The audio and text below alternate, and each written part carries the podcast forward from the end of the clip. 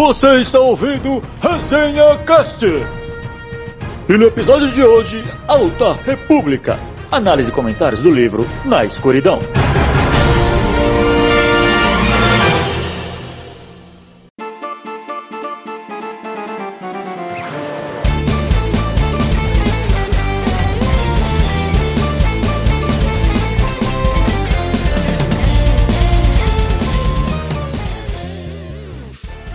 Fala galerinha da Força, mais uma vez estamos aqui para gravar um Resenha Cast, um Resenha Cast muito especial, uma pelo conteúdo, porque nós vamos falar de mais um livro da Alta República, que é o livro Na Escuridão, e hoje eu tenho aqui duas feras para comentar esse livro aí.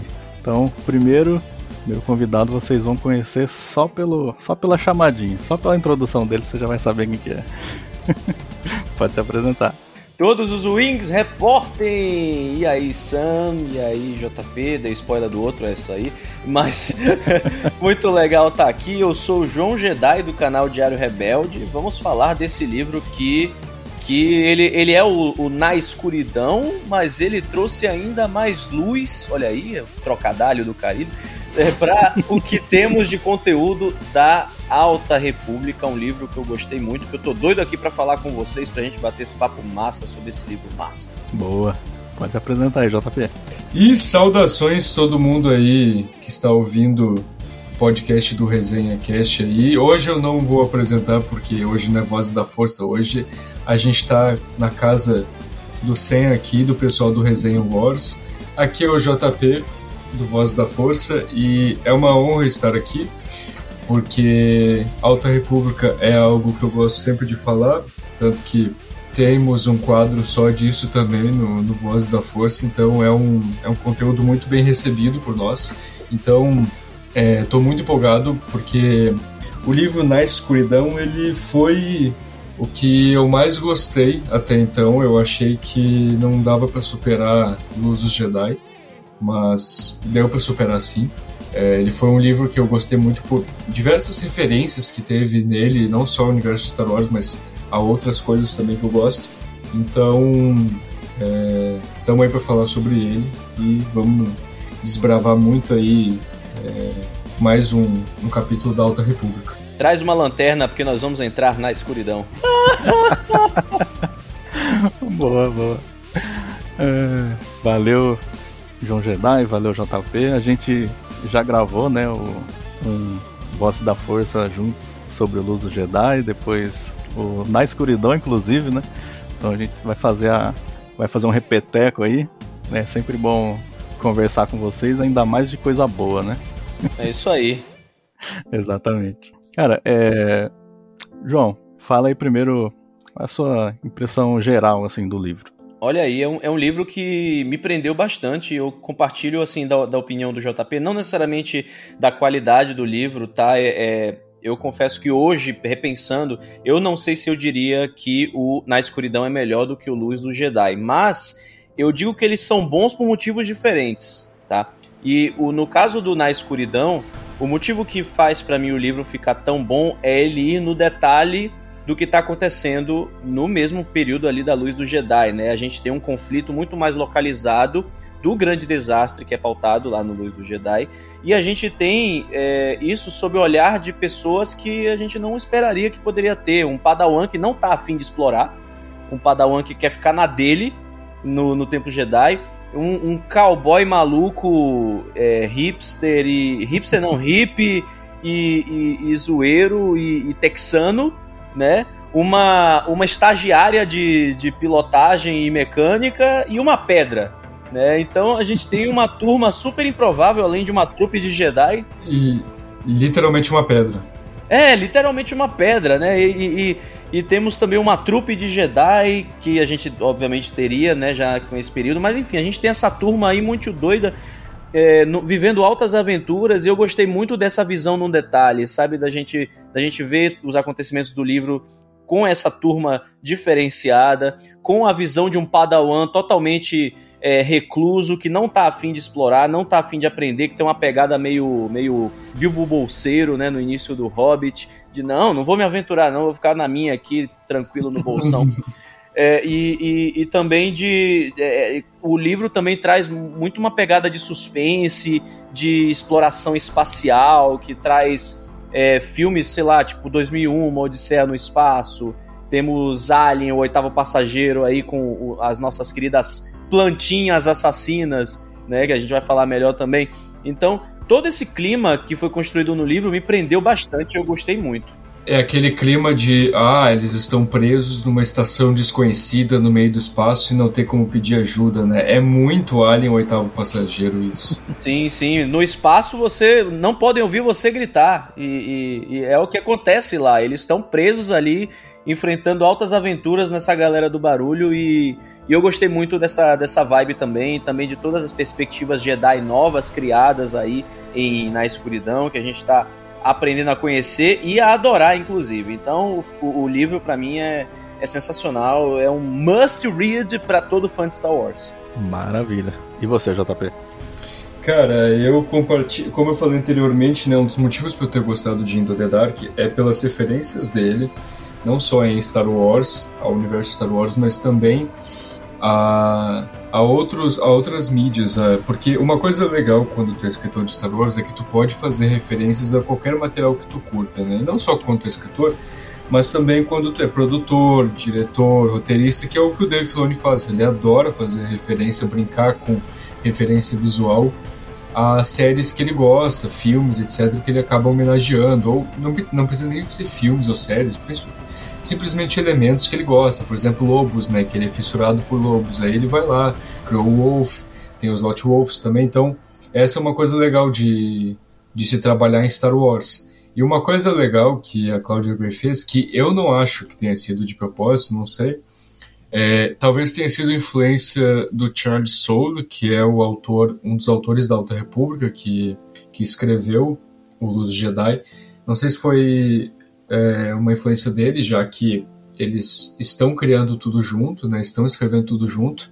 Por mais que o livro seja da Claudia Gray, todo mundo teve ali um, um pontinho de, de, de é, contribuição, né? Assim como o próprio Luz Jedi. Então, uma coisa que eu gostei é que teve é, ele me lembrou muito quando eu estava lendo é, quadrinhos que eu gosto muito, como Batman Ano 1 e Batman O Longo Dia das Bruxas, que eu gosto muito do, do Batman, meu herói preferido, e a pegada de mistério, de tipo um romance policial, digamos assim, que tem na, ali no, na escuridão, onde, por exemplo, a, a Eife, né, que é aquela estagiária é, que, que é uma piloto sonhadora, muito nova, etc., aquele mistério que ela vai resolvendo na estação e o mistério que os Jedi vão resolvendo ali na estação, né?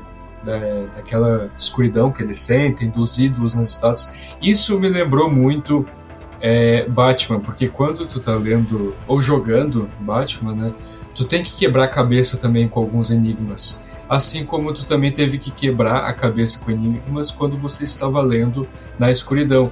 Pelo menos para mim. Tipo, quando a, tem aquele momento da Eiffel ali na parede, é, decodificando aqueles símbolos que os pilotos deixaram, eu, eu fiquei pensando junto com ela, né? Eu fiquei, tipo, eu fiquei muito imersivo naquilo. E fora toda a ambientação é, sombria e, por exemplo, no momento em que eles que era descrito que eles estavam sentindo aquela escuridão que os Drengir estavam emanando, é, para mim foi muito imersivo porque a maior parte do livro, 60% dele, eu li no escuro, na, eu, eu, eu li na escuridão, na escuridão, sabe? Eu li eu li na escuridão, assim, de madrugada. E olha aí, olha aí. Vocês não estão vendo, né? Mas o João acabou de mostrar o, o, a edição definitiva dele de Batman Lobo Dia das Bruxas. Mas, é, cara, isso foi uma coisa que eu curti muito.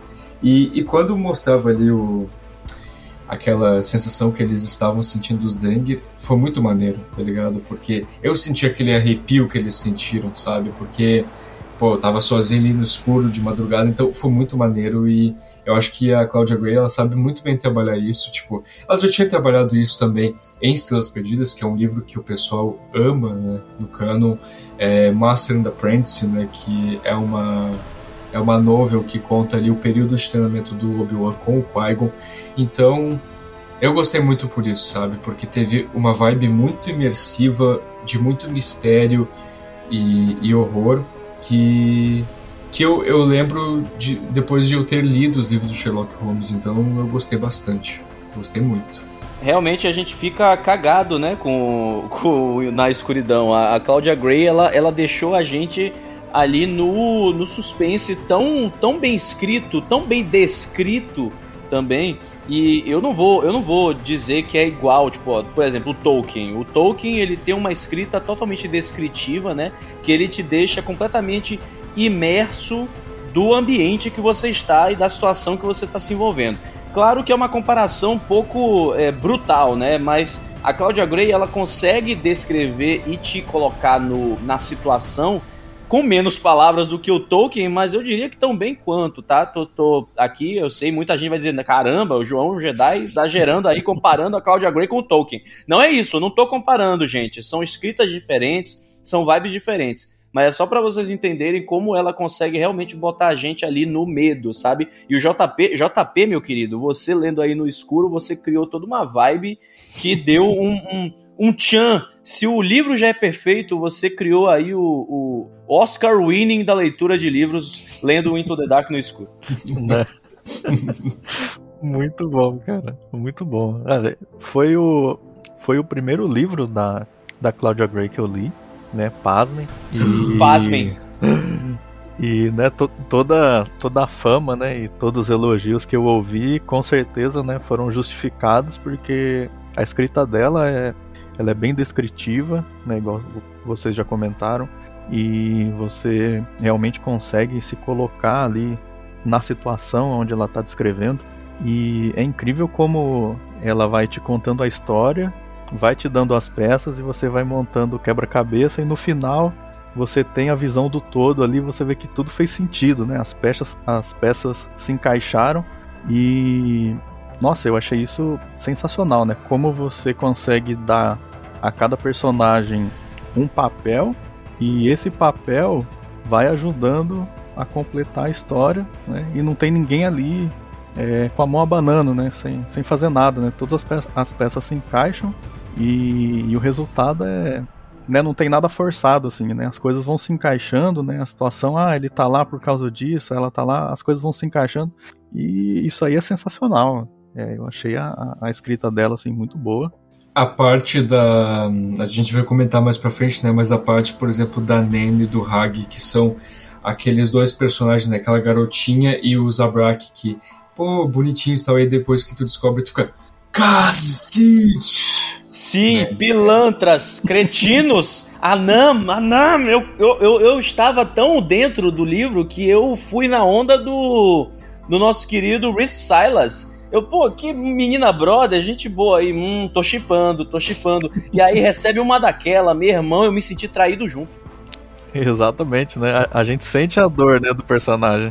E, aliás, esse, agora que a gente tá falando disso de chipar, isso foi uma das coisas que eu gostei muito em, em Into the Dark, porque ele abordou temas mais adultos, o que é um tanto irônico, porque ele é um, uma young novel, né? Ele é um, uma novel, assim, um livro para jovens, e então foi um pouco irônico, mas, cara, eu achei incrível que explorou, por exemplo, pontos como é, a sexualidade, os Jedi é, terem relações sexuais ou não, drogas, tipo, já tem assim uns pontos ou outros drogas em Star Wars, mas nesse falou mais abertamente, né? O, Sim.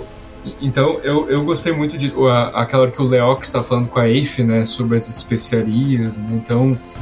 Isso eu, eu curti demais, sabe? Esses temas mais adultos que a gente não vê tão corriqueiramente em Star Wars. A hora que a, a própria Nen, né, ela pergunta pro, pro, pro Eife ser Jedi eles têm relações sexuais ou não, ele pergunta, ah, e, e, ele pensa, né, ah, como explicar a diferença entre o celibato e... como é que ele fala mesmo? É a diferença entre o celibato e o desapego, se eu não me engano, desapego emocional, né? Como explicar a diferença, né? E aí ele acaba até desistindo de explicar para ela, achou que não ia valer a pena. Então eu gostei muito disso, sabe? Foram temas que me pegaram de surpresa, não imaginava que ia ter. Eu não sei se foi ah, no Vozes que eu falei ou se foi em alguma outra participação é, que eu falei que acho que foi, foi aí no Into the Dark que eu saquei que as spices de Star Wars não eram bem temperos, né? Era outro tipo de tempero. E eu, e eu lendo, eu. Ah, rapaz, agora entendi porque os Pikes faziam grana. Era verdinha, era a famosa verdinha as especiarias, cara. Cara, pois é, eu não sei se eu não sei se eu tava muito bitolado e tapado e nunca percebi isso, tipo, anos Foi lendo... inocente. Foi, eu fui, eu fui, eu fui muito inocente. Anos consumindo Star Wars, anos vendo Spice, Spice Mines. E aí ainda tem a tradução da Zorra do episódio 4, a tradução errada, que diz que as Spice Mines of Castle são as minas de sal de Castle. Aí eu cresci com isso, né? Então, para mim, Spice sempre foi tempero, sabe? Essas coisas. Eu, mas, mas, tipo, eu achava que realmente tinha alguma coisa assim. E nesse livro foi que eu entendi. Ah, rapaz, agora tudo faz sentido. Eu também, ô João, eu, te, eu, devo, devo confessar que também eu sempre achei estranho, nossa, né? Como é que eles. É, por que contrabandear? Por que diabos contrabandear temperos, né? Tipo, é, especiarias. O que, que, são essas especiarias, esses temperos? A galáxia tá passando fome, é isso? Eu não tenho vergonha nenhuma de admitir isso, tá? Mas ó, nunca é tarde para aprender, pessoal. Então, é isso aí. Pode ser que tenha outra pessoa que vai estar tá descobrindo aqui com a gente. Verdade. Olha que legal. É verdade. Somos todos eternos padawans de Star Wars. ah, é muito bom, cara. Basicamente, a primeira coisa que, que, que, tem no livro é uma, uma breve descrição né, de como a Jora Mali, né, que é uma mestra Jedi Togruta, como que, que ela se relaciona. Sim, nossa, Jora Mali no Luz do Jedi, pô, perfeito. É, como que ela se relaciona com o seu Padawan, né, o Reef. Sim, ela, ela também é o Kenny do, do Luz do Jedi. Ela é o Kenny da Alta República, porque ela morre lá no Luz do Jedi. Aí você descobre que ela morre também no Into the Dark. Vão matar a, a ela em todo, tudo quanto é mídia da Alta República. Eu morri duas vezes, cara, porque foi sofrer da morte dela pra mim. sim, sim. Aí, ali mostra, né, uma, uma pequena aventurinha dos dois, né? Eles estão perseguindo alguns bandidos ali em Coruscant. E ela tá meio, meio receosa, né, de, de falar para ele que ela aceitou uma missão, né, no, na orla exterior, tá indo para as regiões aí não exploradas da galáxia. E ela sabe que o Reef é, eu acho que muita gente se identifica com ele, né? É aquele nerd, né? É rato de biblioteca, o cara gosta de estudar mais do que mais do que participar de uma aventura, ele gosta de ler sobre as aventuras, né? Então ele ele é bem apegado ao conhecimento e tudo mais. Né? E ela tá meio receosa de falar para ele, olha, a gente vai viajar. Né? Ele é aquele jovem que prefere ficar jogando RPG do que andando de skate. Exatamente. E aí ela fala para ele, né, que olha, é, eu tô indo né, pro, pro Farol Estelar e daqui uma semana você vai me encontrar. E aí a gente é, a gente é apresentado ali pela, para a maioria dos, dos personagens do livro, né, que são os Jedi que vão pegar uma nave que foi fretada para levar eles até o Farol Estelar. Então a gente conhece ali, além do Reef, que é o Padawan, a gente vai conhecer o Des Ridan, o Des Raiden, dependendo aí do, do sotaque que você queira adotar. Amei ele. Sim, ele é legal, o Jedi modelo, né? É. E ele é o, ele é o cara cheio de. Ele é o cara que tem ali um, um potencial enorme e que é o contrário do Silas, né? Ele já é aventureiro, ele gosta, né, de de estar tá no meio da aventura, né? E ele é mais velho do que o, o Reef, né? E já foi Padawan também da, da Jora Male. E eu até eu tinha comentado com o JP, né, que, que lembrava bastante, né, o, o, o Cedrico Diggory e o Harry Potter, né? O Harry Potter era mais novo, era também é, um prodígio, né? E via ali, né, no, no, no, no seu amigo mais velho, né, um, um, cara que ele poderia se espelhar, né? Então é bem legal essa relação, né? E o, e o 10 também, ele se parece muito com o Cedrico, porque ele também é o garoto de ouro, o menino de ouro prodígio, assim como o Cedrico era, né? Então, ele, era bem, ele é bem parecido com o Cedrico mesmo, o 10, né? Alto, bonitão, é, é um cara habilidoso, é um Jedi que é visto como modelo pelos outros, então parece muito Cedrico mesmo. Sim, e, e até o, o Reef, quando ele vê que o 10 vai acompanhar eles na, na viagem, né? Ele pensa assim, nossa, imagina se os meus amigos padawans vissem que eu tô aqui, vou viajar com o... junto com o 10. Né? Meio que dá um status assim, ó, vou viajar com o cara. E ele já tinha, né? Já tinha algum status porque eles eram meio que irmãos de mestre Jedi. Né? Sim, então, sim. ele já tinha essa pegada aí, a galera já tipo, pô, olha o Riff ali, o, o coleguinha do, do 10 e tal, não sei o que lá, e aí pega essa. É, é, potencializado ainda nessa missão em conjunto, né? Nessa missão, os dois juntos aí, que, que caramba.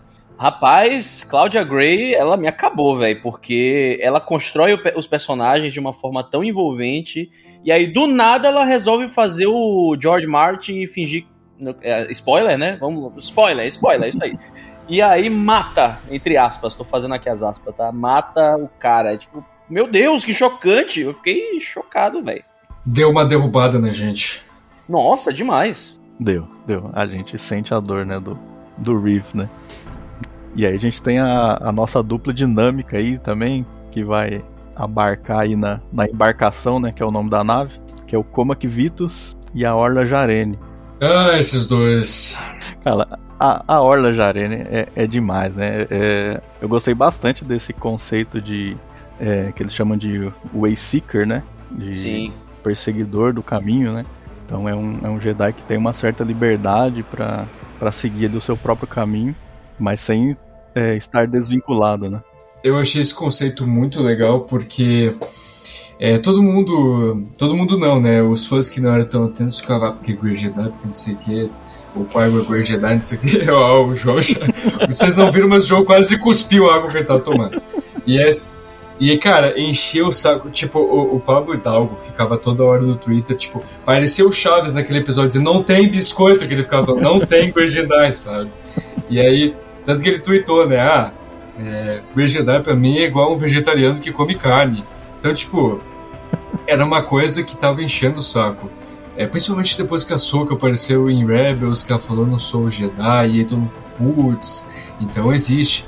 Mas não existe, e aí o legal foi que aí em, em The Dark apareceu o Way Seeker, que é pra dar um ponto final nisso e mostrar, ó, isso aqui que é o Great Jedi do canon.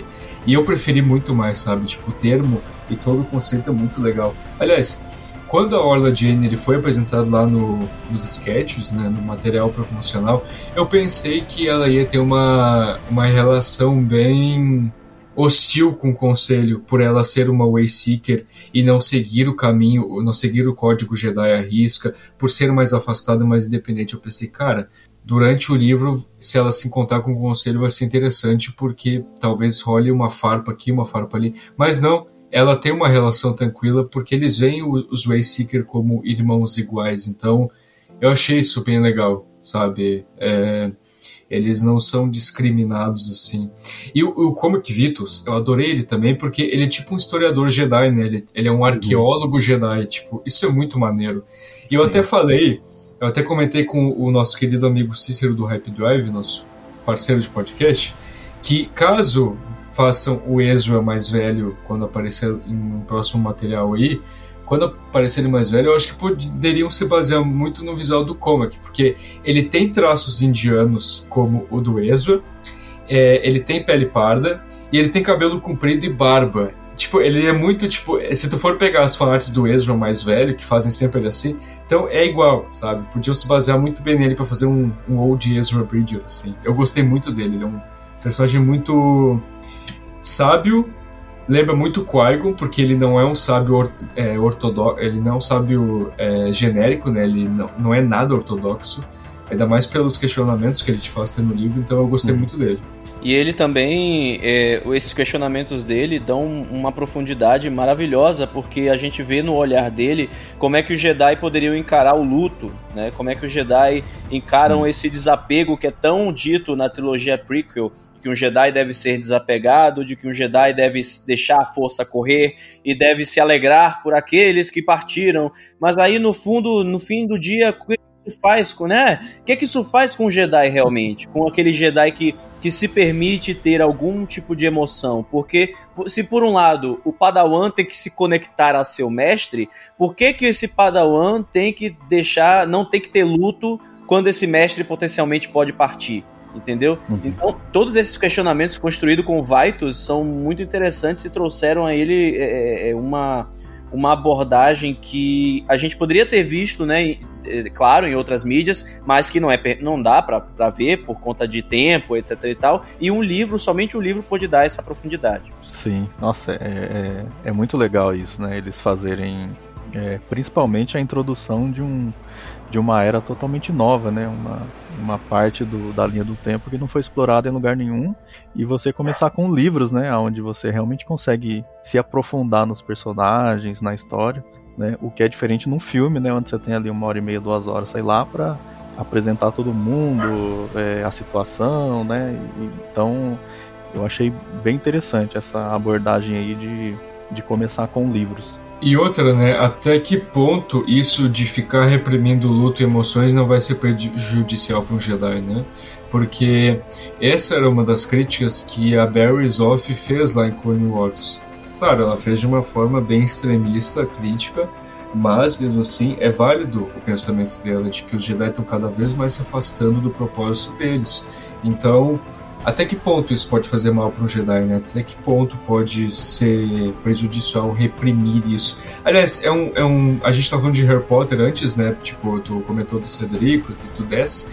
É, em Harry Potter a gente vê que tem um conceito bastante interessante que é apresentado pra gente no primeiro filme de Animais Fantásticos e Onde Habitam, que é dos Obscuros, que são bruxos jovens que eles reprimem a magia dentro deles por conta de discriminação ou algum abuso que eles sofreram por conta da magia, por eles serem quem são, e acabam reprimindo aquilo, e aquilo acaba se tornando uma força parasita, sabe? Que acaba sendo muito destrutiva, que pode afetar tanto os outros quanto eles mesmos. E eles se tornam, tipo, uma massa escura que destrói tudo, etc., e eles perdem totalmente o controle.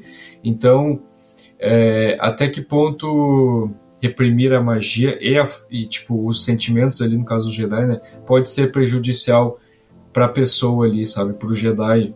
O quanto isso pode afetar no alinhamento dele, né, com a força, isso é muito ruim, sabe, porque é, o Jedi, ele, às vezes, eles querem se tornar droids praticamente. E isso é péssimo, cara. Não dá para Todo mundo tem emoções. O que tu pode fazer é, isso aí era uma coisa que o Luke ele fez na, na nova Ordem Jedi dele, no, no antigo canon, né, no Legends. Ele voltou às raízes dos Jedi e ele começou a pregar né, que todo mundo tem sentimentos, todo mundo tem um lado sombrio, todo mundo tem é, um lado ruim. Basta, é, cabe a você controlar ele ou deixar que ele te controle. Então não é para reprimir ou para fingir que não existe, sabe? Ficar em negação. Você tem que aprender a controlar aquilo. Sim, exatamente. Até tem um momento que o Comac ele comenta, né, de que é, os Jedi eles têm uma visão assim muito é, limitada porque eles ele até usa um exemplo de um bolo, né? Ele fala assim, os Jedi tratam a força como um bolo, eles cortam ela no meio, aí eles pegam uma fatia da luz, botam embaixo do braço, né? E o lado sombrio eles só joga para trás, né? Tipo, eles desconsideram totalmente como se não, isso aqui é proibido, né? Não existe. E aí ele fala, né, que quando a gente analisa dessa forma, você está perdendo 50%, né, de, é, do aspecto de uma, de uma coisa a ser analisada, né, e que você vai ter um prejuízo, né, se você fizer isso. Então ele entende que é necessário compreender o todo, né, para se ter um, um entendimento melhor sobre, sobre aquilo, né. E essa questão aí também que é muito importante eles abordarem, né, a questão dos sentimentos, né, o, o Coma que ele, ele perde o mestre dele em, em, uma missão, né, e aí tem essa questão aí, né, que ele, ele fala que ele não pôde sofrer o luto da, da perda do mestre dele, e ele levou por 25 anos essa, esse peso, porque a Ordem Jedi fala que não, você deve se alegrar aqueles que se unem à força, né, então ele tinha bastante restrições quanto a isso, e a gente sabe que é, os Jedi eles acessam a força né, através do sentimento. Então, dependendo do sentimento que você é, empenha ali no momento né, de utilizar a força, né, você vai acessar o lado luminoso ou sombrio. Então, se um Jedi ele não, não está equilibrado né, com seus sentimentos, então grande chance ali de dele começar a perder o controle. Né?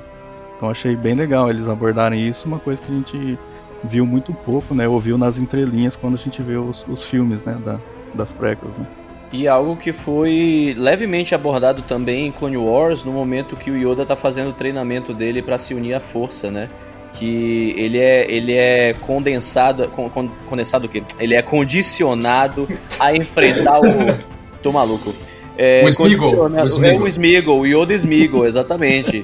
e aí ele começa numa vibe de não, você não existe, você não existe, você é falso. E aí o Yoda Smeagol taca o pau nele, taca o pau doido, e pá, pá, pá, pá, pá. E aí o Yoda fala, não, você existe. Eu, você realmente é uma parte de mim, mas eu te rejeito. Eu, eu tenho total controle sobre você. E só aí o Yoda consegue derrotar o Yoda Smeagol Evil. Então é, é, é, muito legal isso de, deles entenderem que o lado sombrio existe e que para você dominá-lo você tem que saber que ele existe dentro de você. E aí é, é a fala que o JP trouxe me lembrou do Sirius Black, inclusive, né? E a gente tá fazendo vários paralelos aqui com Harry Potter. Sirius Black fala isso pro Harry em um dado momento no Ordem da Fênix. Então, é, o Comac Vitus, ele ser esse personagem que traz esse tipo de, de abordagem é mais um aí para entrar nas figurinhas da Ordem Jedi, dos, dos que questionam a Ordem, mas que profundamente podem ter até uma visão muito melhor do que os Jedi que se dizem os grandes detentores dos dogmas e conhecimentos Jedi. Exatamente. Hoje está sendo só referência de Harry Potter. né? É, pois é. Na, na, escuridão, então vamos fazer um Lumos? é. Bom, aí, aí a gente tem, né, ali os, os, os tripulantes, né, da, da embarcação, né, que vão levar esses Jedi aí ao farol estelar, né, que é o Liox Diazi, né, que o, o JP, se não me engano, acho que deu a melhor descrição dele, né, que acho que seria um, seria um Han Solo de miçangas. é um cara que anda, só que ele é, ele é bem mais descolado, né, que o que o Han Solo, né? Usa, usa a camisa meio aberta, mostrando o peitoral, e tem a missão. Exato. Eu vi alguém, eu não lembro quem foi, alguém falando, conteudista de Star Wars, falando que ele, o, o, o Liox parece o Matthew McConaughey, aquele ator. Verdade. É, Matthew McConaughey falando, yeah, well, you know. Parece. Parece. Nossa, cara, eu, agora eu não, eu não vou conseguir tirar o Matthew McConaughey da, do McConaughey da cara, tipo, do Leox, porque parece, parece, cara, porque a descrição dele, se não me engano, é que ele é meio narigudo e ele tem a cara um pouco mais assimétrica, assim, então, mano... É, muito bom. Fancast, tem que fazer o fancast aí do Matthew McConaughey fazendo o, o Leox. Né? Perfeito. É, ele, é o, ele é o capitão da nave, né? E, e aí a gente tem a F. Hollow, que eu achei assim, uma personagem sensacional, né? Ela é, ela é filha adotiva da Scover Barney, que é dona de uma guilda, né? É, de, de, de, transporte. E que inclusive a, a, Legacy Run, né? A nave que, que acabou sofrendo acidente no Luz Jedi é dessa guilda.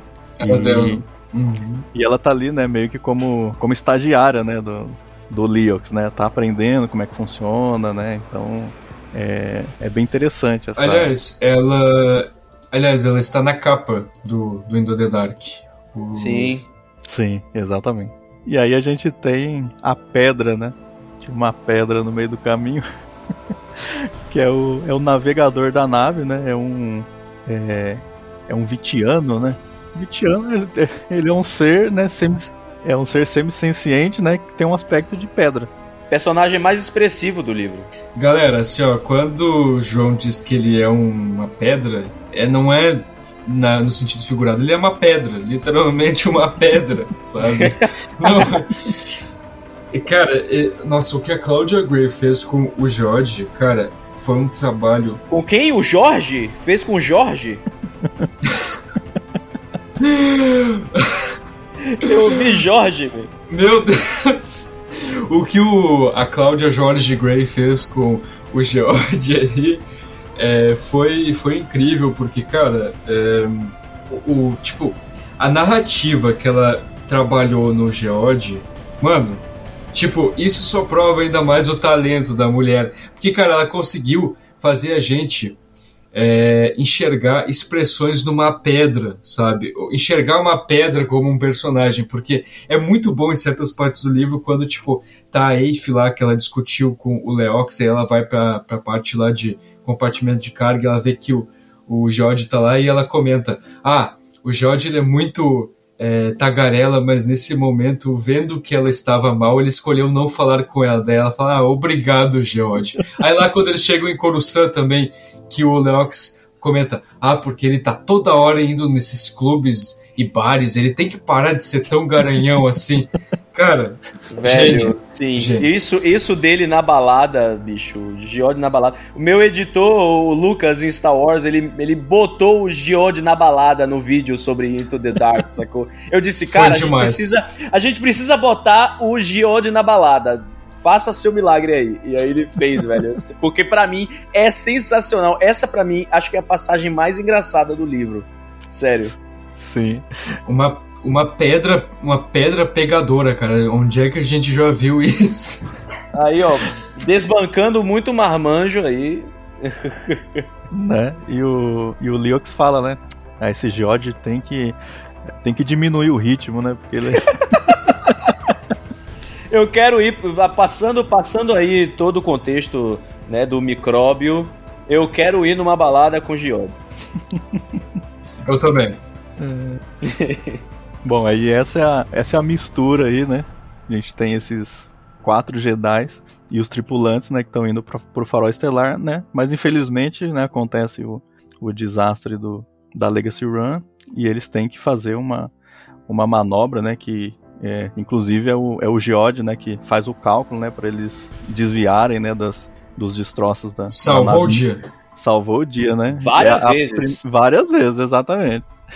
E aí eles acabam é, acabam escolhendo ali uma, um, um destino que está pré-programado na nave e eles acabam indo para uma, pra uma estação espacial e eles resolvem ficar lá né, até que o, o- as rotas do, do, do hiperespaço sejam abertas. Né. E aí eles acabam entrando nessa grande estação onde tem outras naves também né, que estão ali né, pelo mesmo motivo, eles têm que esperar o, as rotas do, do hiperespaço serem abertas. né? Só que tem um povo ali que é, começa a causar um pouco de, de, de confusão, né? o que obriga os Jedi é, tomar partido né? e, e evitar que eles é, se destruam ali no, no- nesse período que eles estão que eles estão presos aí, né? por causa do, do grande desastre. E aí que a gente conhece né, é, dois personagens aí que é a Nan e o Rog, Malditos. O Hag. Hag, isso, exatamente. Né? Inicialmente eles parecem assim. Propaganda amigáveis. enganosa. Propaganda enganosa. Fake news! A gente vê a Nan, né? Ela é, ela é pequenininha, toda delicadinha tal. E aí tem o velho que cuida dela, né? Aquela coisa. E eles acabam é, salvando ela de um, de um quase sequestro, né? Um- uns bandidos que acabaram, acabaram parando ali. É, eles tentam levar ela, né? E aí os Jedi conseguem impedir, né? E aí eles começam, né? Começam a conversar porque é, o, o Reef ele acaba se abrindo ali com a Nan, né? Eles começam a conversar e aí eles trocam algumas informações, né? De como que é a República, como que é a Ordem Jedi, não sei o que. Eles vão meio que construindo ali uma, uma amizade ali e até um- alguns momentos o, o Reef fica meio preocupado é, para o pessoal não achar que, que ele tá dando em cima dela, né? Então ele fica sempre pensando, ah, o que que o, o mestre Coma e a Orla vão falar, assim, de- deixa, deixa eu me conter um pouco. O Reef tava só no Jesus Mamãe, Jesus Mamãe, Jesus Mamãe, Jesus Mamãe. Nossa, é, é muito bom, né, cara? Olha, é- é- a Claudia Gray, ela, ela tem uma facilidade, assim, em, em fazer plot twist, né? Que é, assim, que é sensacional, né? Faz, faz todo sentido quando acontece, né? E você vê que ela deixou sinais, né, lá pra trás. E aí você vai montando, né, toda, toda a situação, né? Todo, todo quebra-cabeça. E aí eles, eles começam é, a dar uma investigada nessa, nessa estação enorme, né? Eles, ele tem, tem bastante vegetação nessa nave, né? Eles começam a ver que, apesar de a nave estar abandonada, né? Tem, tem bastante vegetação, né? Umas plantas. E tem uns androides que ficam cuidando dessas plantas, né? Até se houver alguma, alguma, algum movimento hostil em relação às plantas, eles, eles atacam, né? É, quem tá fazendo mal às plantas. né? Então é tudo, tudo muito misterioso, né? Como que essa estação né, tá, tá aqui e aí eles acabam, acabam descobrindo que é um, o povo, os Amaxines, né? Que utilizavam essa estação, né? Na sua época de, de conquista lá no passado, né? Era um povo guerreiro E. Inclusive, uma coisa muito maneira que a Claudia Gray faz é referências a outros materiais dela, cara, porque o, o mestre Simix, que é o mestre do, do Comic Vitus, que morreu, ele é da raça Filitar. E os Filitar são uma raça que eu gosto muito, inclusive, uma das minhas raças preferidas no cano, que eles são umas cobras é, de aparência vermelha, pelo menos a maioria da espécie vermelha, que eles são maiores, assim, eles são maiores que, que, que raças humanoides. E essa espécie tinha sido vista é, lá na, na era da Nova República em Bloodline, no livro da, da Leia, Legado de Sangue, que foi escrito pela Claudia Gray. Eles tinham uma cabine no Senado Galáctico. Então foi muito legal isso. E nessa parte aí, é, sobre os Amaxine, eles também tinham sido mencionados pela primeira vez no canon em Bloodline. É, eles tinham voltado é porque é dito que eles sumiram, né, que eles foram para outra galáxia e aí sumiram. Mas ali em Bloodline, na época da Nova República, eles voltam para a galáxia conhecida e eles fazem um atentado lá a Leia no prédio do Senado, implantando uma bomba lá. Então é muito legal isso, ela fazer referências e homenagens a outros materiais dela, que teve várias vezes, teve várias vezes nesse livro. É, inclusive, né, essa, essa estação que a gente vê, a gente viu também no, na HQ do Kylo Ren, né? Na Rise, na Rise of Kylo Ren. E uma coisa e uma coisa muito legal é que quem escreveu essa, essa HQ foi o Charles Soule, que é um dos autores da Alta República. Então a gente já vê que desde o início estava tudo conectado, tudo arrumadinho. Tipo, o pessoal reclama, ah, porque teve muita bagunça na Ciclos. Cara, na Alta República eles estão indo tintim por tintim, assim, lançando os materiais na hora certa, organizadinho, porque é, a Rise of Kylo Ren ela lançou uma semana depois que a Alta República tinha sido anunciada. E aí, nessa HQ, a Alta República já é mencionada. O Luke, o Lord Santec e o Kylo Ren, eles vão lá para um antigo entreposto Jedi que fica no planeta Elfrona, que é o entreposto Jedi que a gente vê lá em Luz Jedi.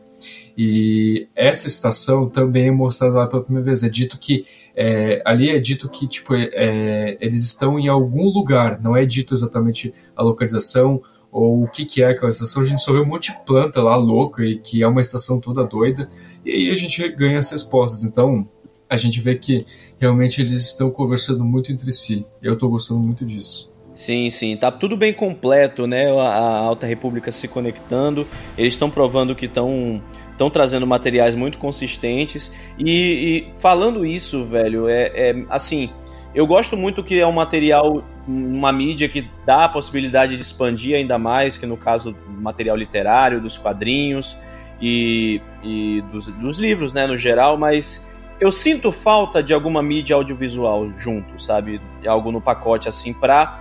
Porque eu, eu sinto que o público geral acaba, infelizmente, se ligando muito mais a uhum. um material audiovisual.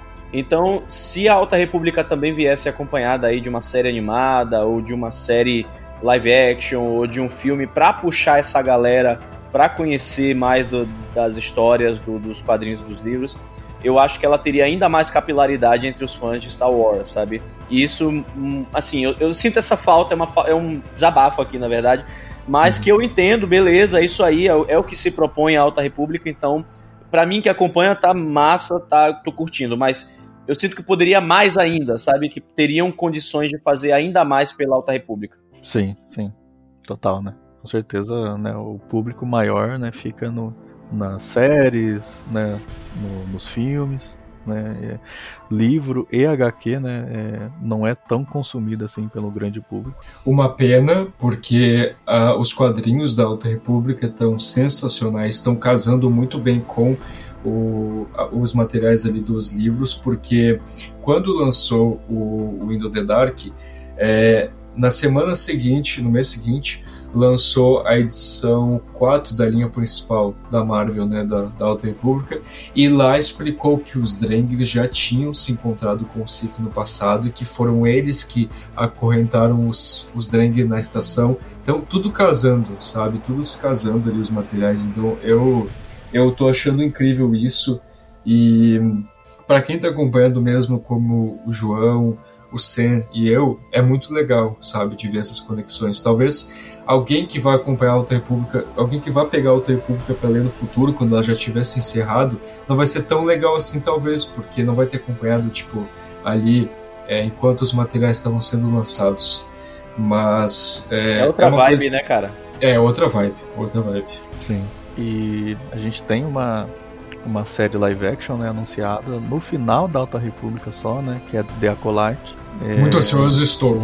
Sim, né? O pessoal já falou que é, vai ser focado em uma protagonista feminina e bem voltado ao lado sombrio, então né, acho que acho que vai despertar aí uma, uma curiosidade né, no pessoal por ser live action, né, por ser protagonista feminina, por ser do lado sombrio. E eu espero que isso acabe é, instigando o pessoal a conhecer, né, se já não conheceu, né, os materiais né, que vieram antes, né, os livros e as HQs. Vamos ver se, se isso de fato Inclusive o, o enredo da série, o, o, enredo que pelo menos lançaram até agora, a sinopse, é, é muito maneiro assim, porque instiga bastante a gente. É dito que é uma acólita descobrindo poderes emergentes do lado sombrio no fim da Alta República. Eu achei isso muito bom porque eu, cara, eu fiquei tão ansioso por essa que eu fiquei calculando ali o tempo, a timeline que vai se passar aqui, que a gente está em outro nível, que a gente está bravo, porque é, a gente não sabe exatamente quando que a Alta República vai terminar, né? Não dá, não tem um tempo exatamente uma data, mas a gente conheceu agora um livro da Alta República que foi lançado só lá na China. Ele é exclusivo de lá, ele é um lançamento exclusivo só de lá. Ele não lançou ainda nos Estados Unidos, inglês, etc. Tanto que tem um, um usuário no Reddit traduzindo ele é, frequentemente, os capítulos dele. É, mas ele não, não lançou ainda oficialmente que ele é uma, um livro que conta a história de um padawan no fim da Alta República. Eu esqueci agora exatamente o título, mas é The Christ ou alguma coisa, que a capa dele é muito bonita, inclusive. O próprio padawan ele tem traços asiáticos para fazer homenagem a eles, e ele se passa no fim da Alta República. E ele se passa por volta de 80 anos antes da Batalha de Eve, 50 anos antes do episódio 1. Então, ele se passa exatamente 82 anos antes da Batalha de Eve. Então, é, eu penso que foi aí que a gente descobriu que a Alta República não está tão longe assim das prequels. Então, eu imagino que a série The Acolyte vai se passar mais ou menos por aí, 90, 80 anos antes da Batalha de Eve. E é possível que vejamos o Plagueis por conta disso. O Palpatine não, porque o Palpatine está nascendo nessa época. Mas é, só, se, só se nós víssemos ali um, um Baby Palpatine, mas é possível de vermos o Plagueis. Por isso que eu fiquei mais ansioso ainda. Porque o pessoal pede muito ele no canon. Rapaz, você falou agora, deu a letra, hein? Eu sei que a gente tá mudando aqui o assunto do nada, mas Baby Palpatine é tipo uma criança. sabe o, a criança daquele filme A Profecia, que é o, é o filho do capeta? Então... Já, já assisti, já assisti. Pronto, é o Palpatine criança, bicho. Psicopata, maligno, é o catiço. É aquela criança que, assim, ó, matou o bichinho de estimação por diversão. É, o anti-Baby Yoda. No caso, o Baby né? Yoda, na verdade, já é evil porque ele come ovinhos, né, inocentes. Mas enfim, vocês entenderam o que eu quis dizer. Entendemos. É. Aí a gente tem ali uma, uma coisa que eu achei bem interessante, né? Que são aqueles ídolos, né? Que eles encontram na estação, né? E eles sentem, assim, uma, uma energia muito forte, né? No, é, relacionado ao lado sombrio, né? Toda vez que eles chegam perto e até eles chegam a ter algumas é, meio que visões, alucinações, né? E, eles começam a, a imaginar, né? A, é, a debater ali o que, que pode ser, né? Esses ídolos, se existe alguma coisa que foi aprisionada dentro do, desses ídolos e, e, como o JP já falou, né, o Comic ele é um historiador, arqueólogo, inclusive o, o Reef também ficou super animado quando viu ele, né, é, que ele ia participar da viagem porque ele muitos materiais que ele leu na biblioteca da ordem, né, tinha assinatura do, do, do mestre Comic, né? e aí eles eles acabam acabam debatendo, né, e agora, né, o que que tem esse, esses ídolos, né? Eles acabam é, decidindo levar esses ídolos para serem analisados na Ordem Jedi, lá em, Corus, lá em Coruscant. E porque lá né, teria um ambiente mais controlado, né, e se houvesse realmente alguma coisa aprisionada dentro desses ídolos, né, eles poderiam né, ter um respaldo maior, né, para fazer isso. Pense numa decisão bosta. Pense numa ideia de Jerico, velho. Eu ideia de Jerico. Véi, quando. Não, eu imagino. Eu, eu, o que eu senti quando eu li, quando eles descobriram a cagada que eles fizeram, com certeza foi a mesma sensação que eles tiveram dentro do livro. Tipo, aquele, aquele arrepio, sabe? Aquela queda de pressão na cabeça, tipo, meu Deus, o que a gente fez? Cara, eu, eu eu pensei assim, essa parte vai ter que ser censurada na edição, né? Mas eu, na hora, me veio na cabeça a tela do GTA V quando morre. Se fudeu. foi, foi o que eu imaginei. Sabe uma coisa que eu lembrei agora? Aquele, aquele filme antigão, né? Que é o, que é o Corra que a Polícia Vem Aí. Tem uma parte né, que, que eles estão, acho que vendo, né, alguma coisa, e aí acontece um negócio. Nossa, que burrice, né? Aí todo mundo bate na cabeça, assim, né? Aí fica pá, pá, pá, todo mundo, assim, que tá assistindo, né? Então é a mesma coisa, né? Putz. O que, que vocês foram fazer, meus Só amigos? faltou tocar o tema dos trapalhões, né? No Essa é a Ordem Jedi, meus amigos. No mesmo bate-canal. Porque, meus amigos, que que cagada os caras fizeram. Não, e detalhe, é. Quando, quando a gente tá lendo a descrição dos ídolos, tá? Dos, uhum. de, do, da, dos bichos lá que são os ídolos da, da mulher, não sei lá. Eu juro para vocês que eu imaginei as estátuas que ficam no, na sala do chanceler Palpatine, né? Eu, uhum. Porque quando me vem estátua na cabeça, eu penso nessa, naturalmente nessas estátuas. Sim, é, e são quatro, né? Eles são quatro, é, do universo Star Wars e tal. Então eu penso nessas estátuas assim. Vendem, inclusive, no parque, no Galaxy Z. Se a força permitir, um dia eu trago uma dessa. Mas enfim. É, e aí, é, tá, é, é, é o que minha cabeça me transportou na hora. E aí, quando tem a grande revelação de quem teve a ideia brilhante de usar esses ídolos para aprisionar o que estava lá dentro, lá, né? Eu disse, cara, meu Deus, eu não acredito, olha só isso, Claudia Gray, eu te amo. Porque, novamente, tudo fez sentido, né? Cara, cara, quando. Que, pra quem não sabe aí, eu tenho um projetinho pessoal meu envolvendo a Alta República que eu faço uma lista de cada livro é, de referências, eu vou anotando. E, cara, que, quem for ler a minha lista aí do, de Into the Dark, das anotações que eu fiz, vai achar engraçado, porque na parte dos ídolos eu fiquei igual o João, fiquei pirando, ficava, mas o que que esses ídolos aqui? Calma aí, será que isso aqui, isso aqui? Porque eu ficava, eu ficava caçando referência de um monte de lugar, ficava lendo duas vezes as descrições deles para pensar, pera aí, mas isso aqui se encaixa o quê? Tipo, a mulher, por exemplo, é, eu pensei que ela fosse a, pelo menos lembrasse a Imperatriz Teta que aparece lá em Contos dos Jedi. É, porque ela é muito parecida as duas, assim, pela descrição. É, real, real. E aí, quando, quando ficou descrevendo os aliens ali, que um era um inseto, não sei o que, eu pensei, será que são os Hakata? Será que foram os Hakata que fizeram isso? Fiquei pensando isso. Aí depois lembrei dos Zephos também, que aparecem lá no, no jogo Jedi Fallen Order. Fiquei pensando em coisas assim, sabe? Mas daí quando eu vi que eram os Jedi, pensei, putz, faz total sentido, cara. E aí eu, eu bati palma pra Claudia Gray e só lamentei pros Jedi. Jedi não, Jedi não, o Sif. Era um Sif. Você não, falou quem, Jedi. Não, quem. Não, quem. Quem aprisionou ali o lado sombrio nas estátuas foram os Jedi. Ah, sim, sim, sim. Mas sim. quem fez, quem fez o rolê do. do, do, do De prender os Danger foi. Isso. Sim, foi o Sif. Foi o Sif, isso, isso. Sim, sim. E, e, aí eu tirei o chapéu para Claudia Gray porque fez muito mais sentido e aí eu lamentei pelos Jedi também, porque... Tapados. E aliás, uma coisa que eu gostei muito, mais uma referência aí, foi o Templo Jedi, o Templo Sith abaixo do Templo Jedi. Era uma coisa que eu queria Verdade. muito ver no cânone. E tipo, cara, isso era uma coisa que queriam tanto. É, antigamente colocavam, o pessoal do Lucasfilm colocava tanto em pauta, em pauta isso, e nunca e não saía do papel, né? Tipo, pra quem não sabe aí, é, numa das temporadas de Clone Wars, o George Lucas ele queria que introduzissem o conceito de que tinha um templo Sith embaixo do templo Jedi. Ele e o Dave Filoni. E aí isso contribuiu tipo em 80% para a fraqueza que a Ordem Jedi foi tendo ao longo dos anos. Foi anuviando os pensamentos deles, eles tinham visões mais é, como que se diz? É, nubladas, tipo, era cloud nubladas. everything, né? É, exato. Era deixou eles mais fracos e, e, isso ia ser explorado numa das temporadas de Clone Wars, só que daí é, o, o James Luceno, que é um dos grandes autores de Star Wars, ele escreveu na época o Plagues em 2012 e aí ele perguntou se não podia introduzir, né? E o George Lucas falou: "Não, não, a gente que vai fazer", porque o George Lucas ele participou, né, do, do processo de escrita ali de Plagues, porque ele ele era um personagem que ele ele mesmo criou também. Então ele participou do processo ali de escrita e ele falou: não, a gente vai introduzir isso em Clone Wars, não precisa introduzir não. Só que daí Clone Wars foi cancelado, né?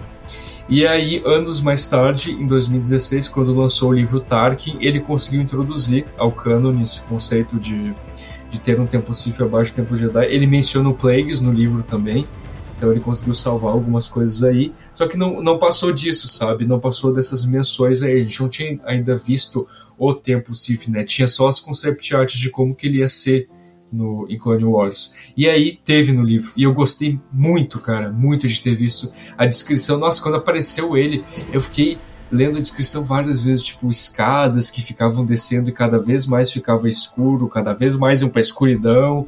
Então, é, era um, tinha uma, uma aura meio vermelha e tu sentia uma presença primitiva do lado sombrio lá. Eu gostei muito, sabe? Foi uma coisa que eu adorei.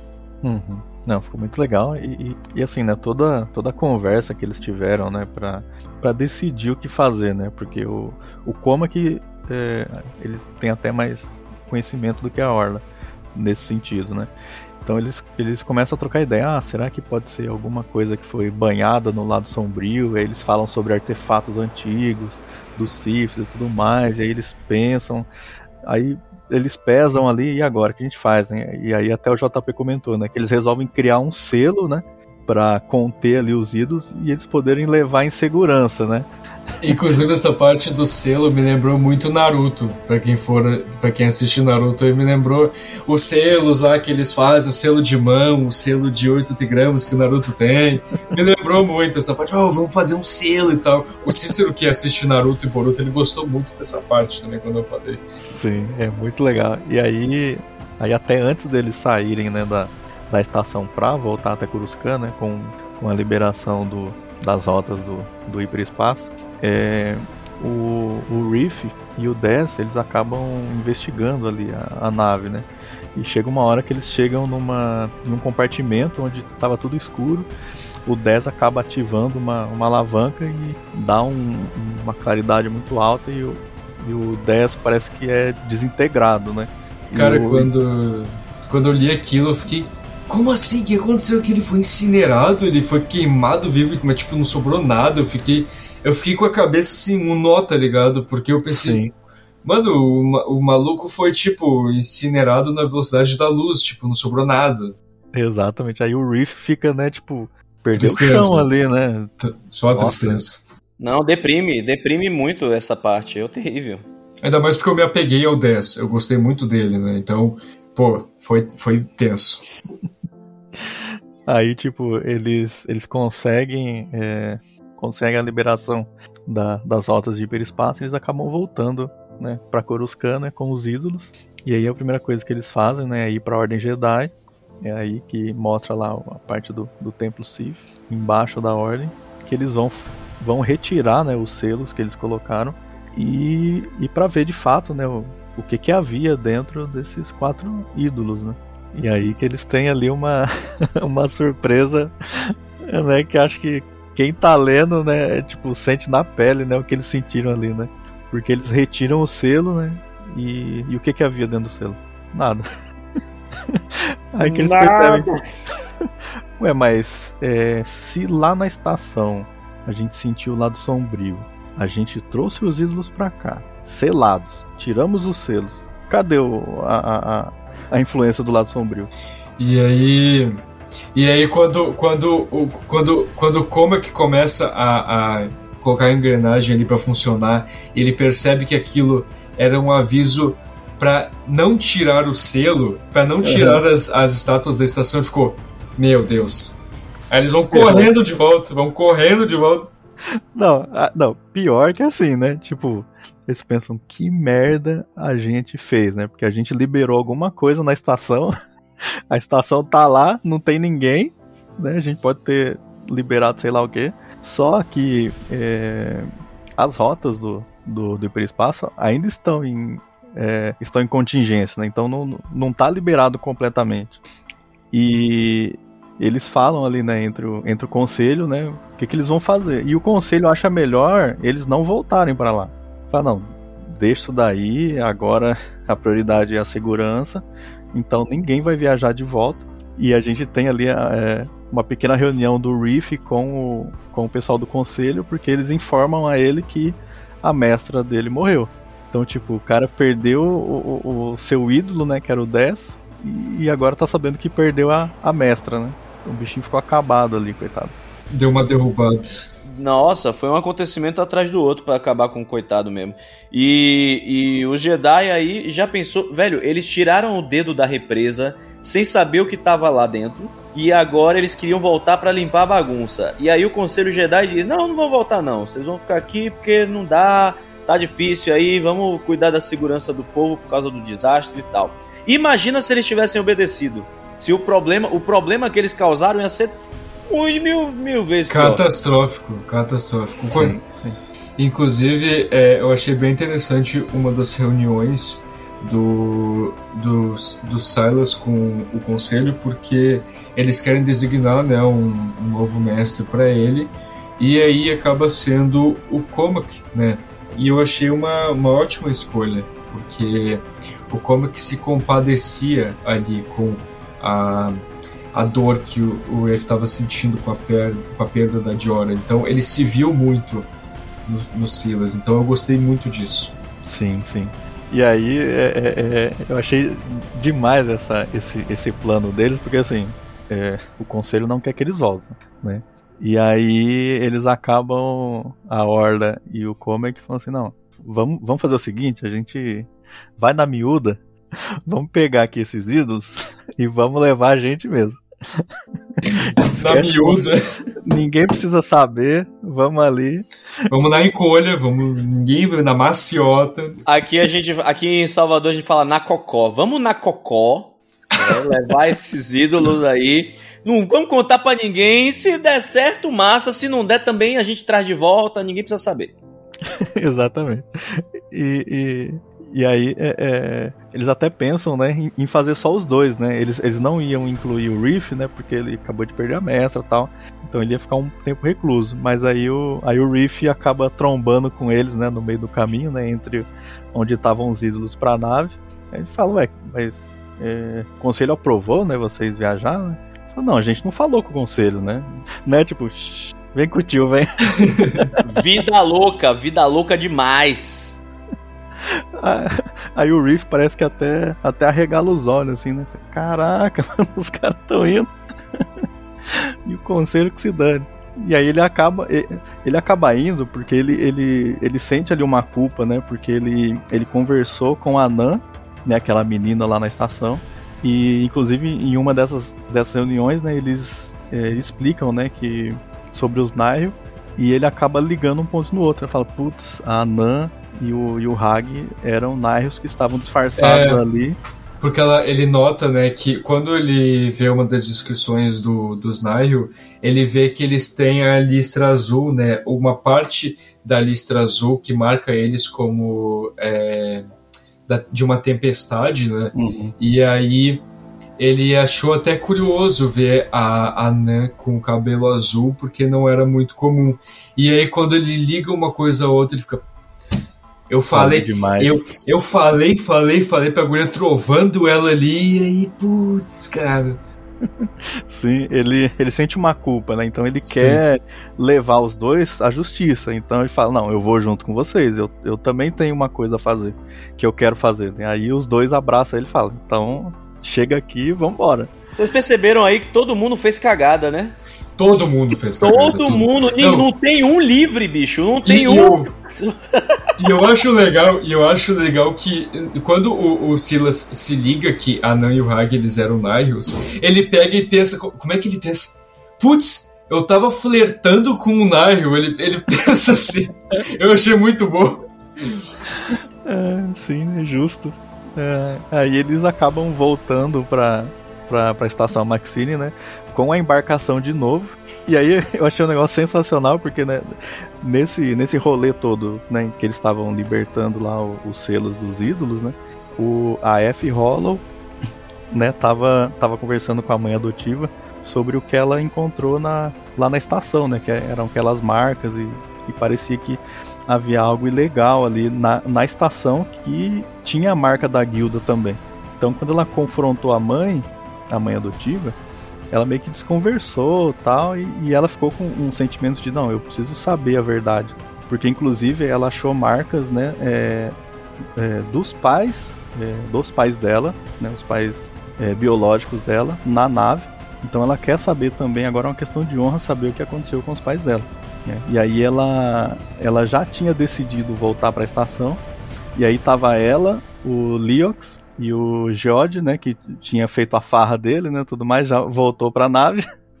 e eles estavam quase partindo para a estação. E aí chega a Orla Jarene, com o Mac Vitus e o Reef com os ídolos falando, ó, a gente quer fretar a nave de novo para voltar para a estação, né? E aí eu acho que alguém, não sei se é o, se é o Leox que fala com a F, né, para tipo, para não falar que eles já estavam indo, para eles receber o dinheiro, né? Porque afinal das contas, né, é um serviço prestado, né? Cara, engraçado como é que casou, né? Tipo, eles já iam voltar, os Jedi estão querendo ir também. Tipo, é, sem ser um negócio forçado, né? Todo mundo tinha um, um, um, objetivo a se fazer na estação, né? E acabou, né? Que todo mundo voltou e não ficou aquela coisa forçada. Né? Era aquele histórico de, de cada um tem os seus negócios pendentes a resolver, né? E aí tudo convergia lá na, na estação. Foi, foi excelente como isso se desenhou. E também o, o entre aspas, né, o confronto final, né, toda, todo o plano deles para poder entrar e dar de cara com, com os Nihil cercando e, e, tudo que aconteceu com o Wreath também para descobrir lá o que aconteceu de verdade com o Dess. É, uhum. todo esse, toda essa sequência do livro me deixou assim. É, é, eu dei uma empacada em um certo momento, mas não foi por, por causa do livro, foi por falta de tempo mesmo e tal. Mas aí quando eu peguei o livro, não, eu preciso realmente terminar, vamos lá. É, e essa parte aí em particular, eu acelerei a leitura porque eu queria muito ver logo o que ia acontecer, queria ver muito como é que eles iam resolver tudo que tinham para resolver e tal. Uhum. É, então, é, é, até por esse ponto né, que, eu, que eu comentei que a Cláudia consegue ir te dando as peças do quebra-cabeça e você consegue montar e ver né, a, a história toda, assim, porque se encaixa muito bem, assim, é um negócio assim impressionante como ela consegue interligar os pontos e, e fluir, né, de uma maneira não forçada, né, e, e, você compreende assim, né, o motivo de, de cada personagem fazer o que eles têm que fazer, né? Eu achei isso sensacional. E aí quando eles voltam, né, para a estação, eles vão conhecer, né, o, o, né, os outros vilões aí da Alta República, que são os Drengir, né, que são essas plantas aí bem né, mergulhados aí no, no, lado sombrio da força. Né? Eles são carnívoros, né?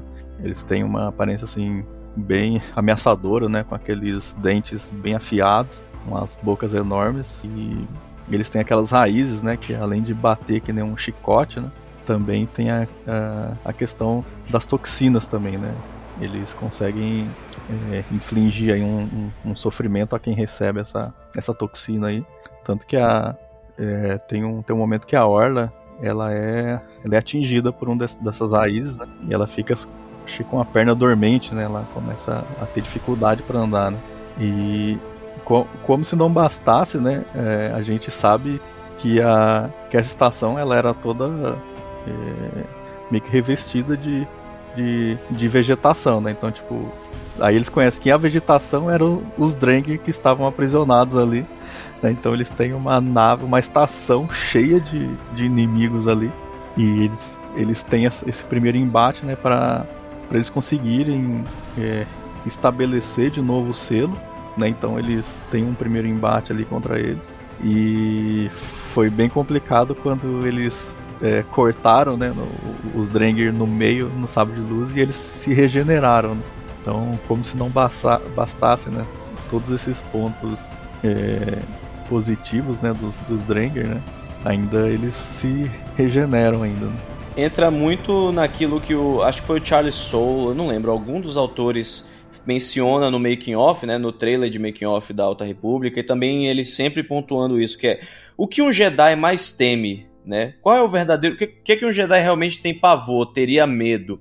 E foi nesse, nessa pergunta que eles conceberam os Nihil, e eu acredito que também os Drengir, porque imagine você tentar decepar um inimigo com sabre de luz, que é a arma mais elegante, que todo mundo faz isso, decepa os outros, e o inimigo regenera.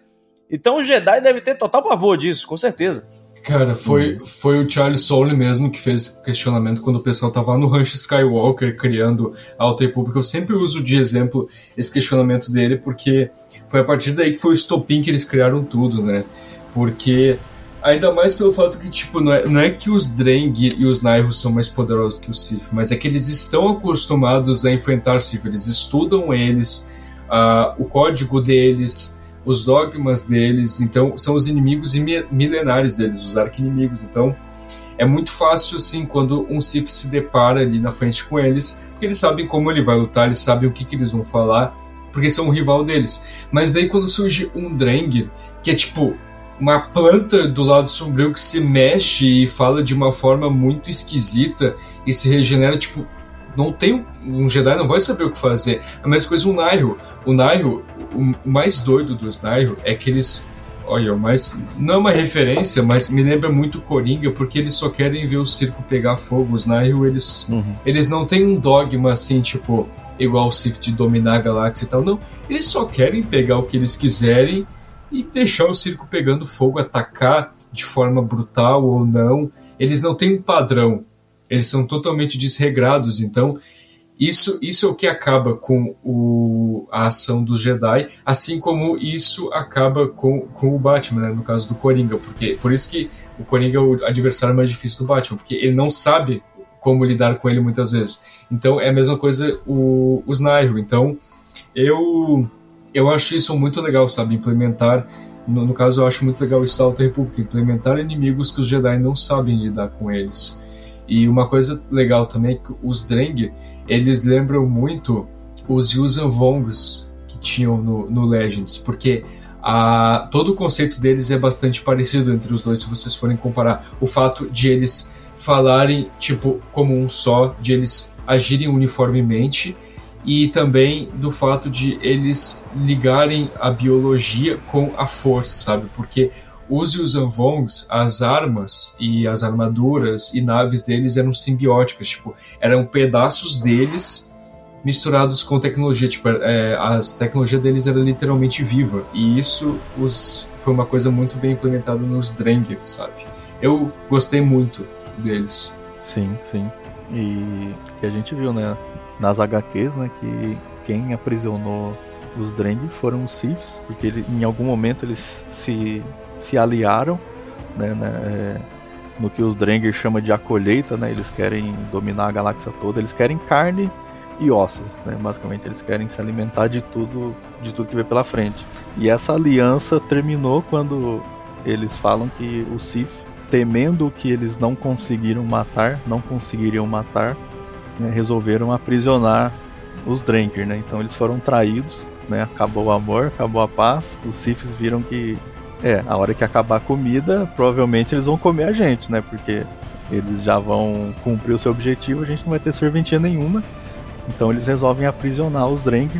Né? E aí vem os Jedi, né? E, e quebram o selo aí de, de pelo menos muitos anos aí, né? Então, assim, é, eu achei, achei bem interessante, assim, os Drengir. E uma coisa, assim, é, eles, eles têm uma coisa sádica também, né? Porque a gente descobre depois que o 10 foi enviado, né, através de um, de um pod da estação para um outro planeta, onde também havia um Drengir, né? E eles começam, né, é, a torturar ele por dias. E aí o, o, o nosso Reef, quando volta para a estação, ele, ele quer saber o que aconteceu com o 10 e ele acaba pegando um outro pod, né, e indo para esse mesmo planeta.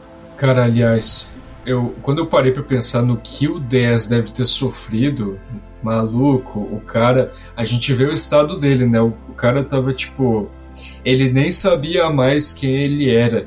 Ele chegou ao ponto de que ele só. Ele, ele mataria qualquer um só para acabar com a dor dele. Tanto que uhum. o, os Dreng falam, né? Pra matar o, o garoto, né? No caso, o, o Rafe. E ele nem liga, ele só vai porque ele quer acabar logo com aquela, com aquela tortura, porque ele chegou no estado de perder a consciência dele, literalmente, sabe? De tanta dor que infligiram nele. Então, é, e, e, também é mencionado que a tortura que os Drengir fizeram nele balançou a, a conexão dele com a força, bagunçou, tipo, fizeram ele meio que perder a conexão dele com a força. Então, cara, ele sofreu muito. Ele ficou bugadíssimo, né? Ficou totalmente zoado e, e, isso, inclusive, a gente sente, não, não na pele, mas a gente sentiu porque é, a gente viu a situação que o Reith tava de tipo, pô, eu pensei que ele tinha morrido, e aí a gente foi embora e larguei ele nessa situação, sabe?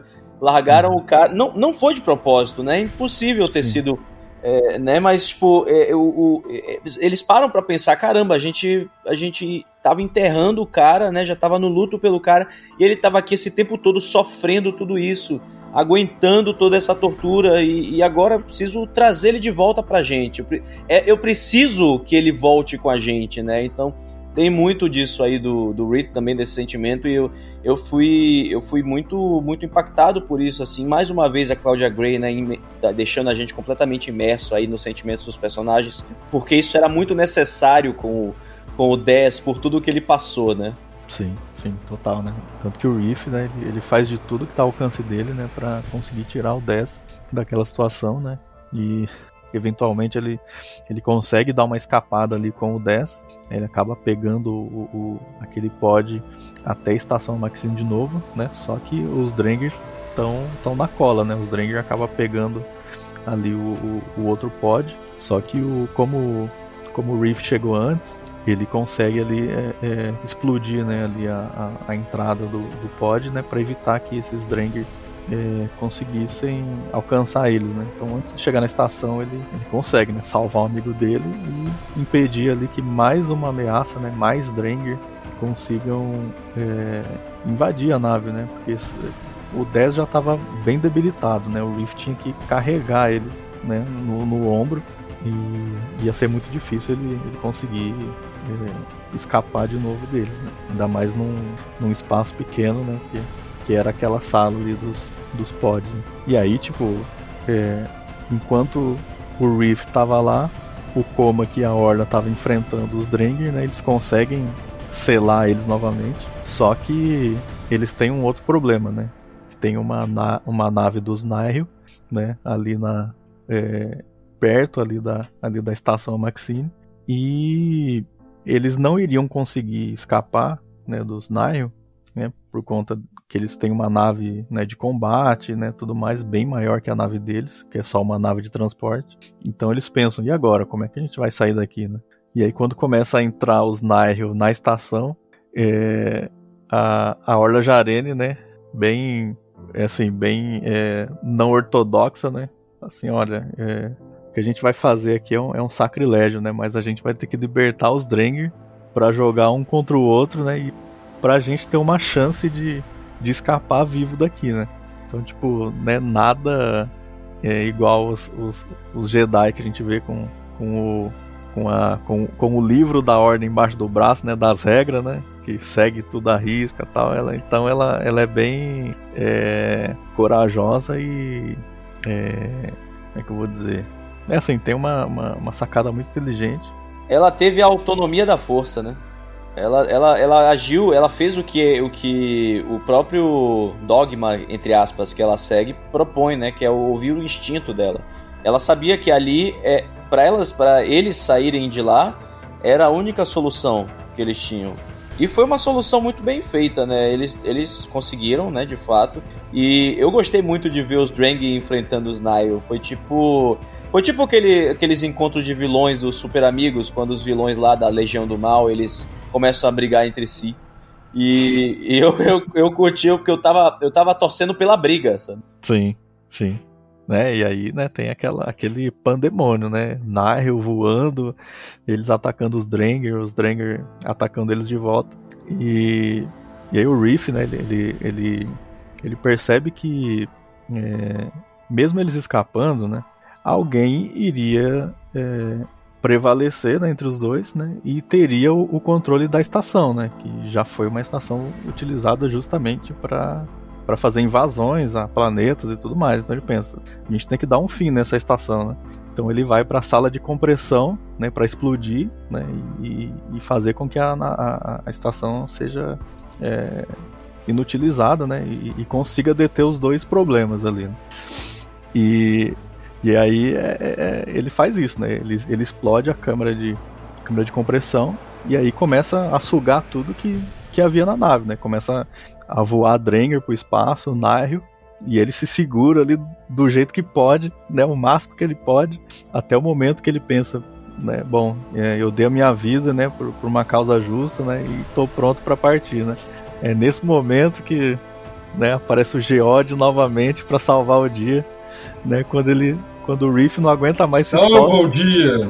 No, no fim de tudo tinha uma pedra no meio do caminho, no meio do caminho tinha uma pedra. Mas dessa vez a pedra não atrapalhou, ela salvou o dia providencial, né, cara? Como é que pode, cara? E o cara salva, né, o Reef, né? Ele impede que o Reef é, é, é, seja jogado, né, pelo, pelo espaço, né?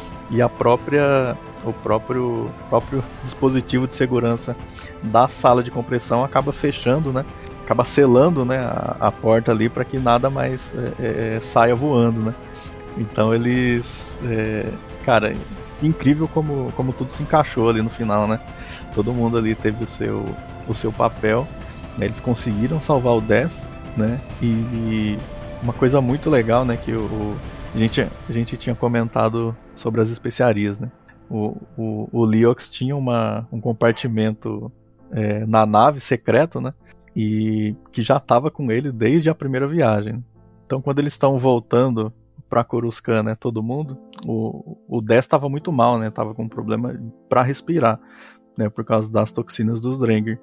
É, e aí o, o, o Leox fala assim, não, eu, eu já sei o que que, o que, que vai resolver, né, a, essa parada. Então ele pega a especiaria, né, e até ele, ele comenta com a Horda, né, fala, eu falei que era medicinal.